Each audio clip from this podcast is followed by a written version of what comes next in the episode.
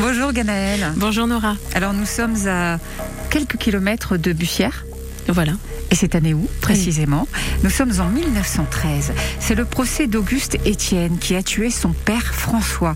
Ils avaient tous les deux des relations très explosives et nous allons voir la suite de ce procès aujourd'hui à la base. Ce sont des, des, des relations avec une servante.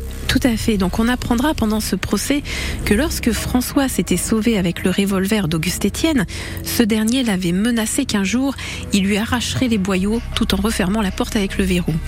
Et ce n'est que quelques minutes plus tard que François reviendra sur ses pas, escaladera le pignon de la maison et s'introduira par une fenêtre qui donnait dans une chambre du débarras. Et une fois qu'il avait réussi à s'introduire dans cette partie de la maison, il se trouvera face à face avec son fils qui l'attendait au pied de l'escalier. Et comme nous l'avons vu en début de cette semaine, il l'assommera à coups de bâton et il lui portera un coup de couteau en plein cœur et François succombera très rapidement. Auguste Étienne sera soumis à un examen mental, mais il sera reconnu entièrement responsable de son acte malgré de nombreux handicaps physiques qui le rendaient impotent. Et ainsi, Auguste Étienne sera accusé d'avoir volontairement donné la mort à son père. Mais il soutiendra qu'il n'avait pas prémédité son crime. Et oui, il faut bien se défendre quand même. Hein. Et il avouera toutefois avoir frappé son père avec un bâton.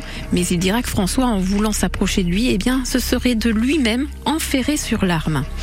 Mais rapidement, les propos d'Auguste Étienne seront démentis par les constatations médicales hein, qui établiront que la blessure suivait une direction de haut en bas et non de bas en haut.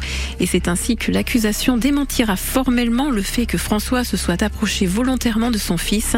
Auguste Étienne avait délibérément planté le couteau de boucher dans le cœur de son père avec comme unique volonté de le tuer. Et à la base, bien sûr, euh, des histoires avec une servante. Voilà. On y revient demain. On en reparle euh, à la même heure, bien sûr, euh, sur France Bleu Creuse. À demain. À demain, Nora. Cette histoire est tirée du livre Crime en Creuse et ailleurs de Bernard Chevalier aux éditions de la Vétison.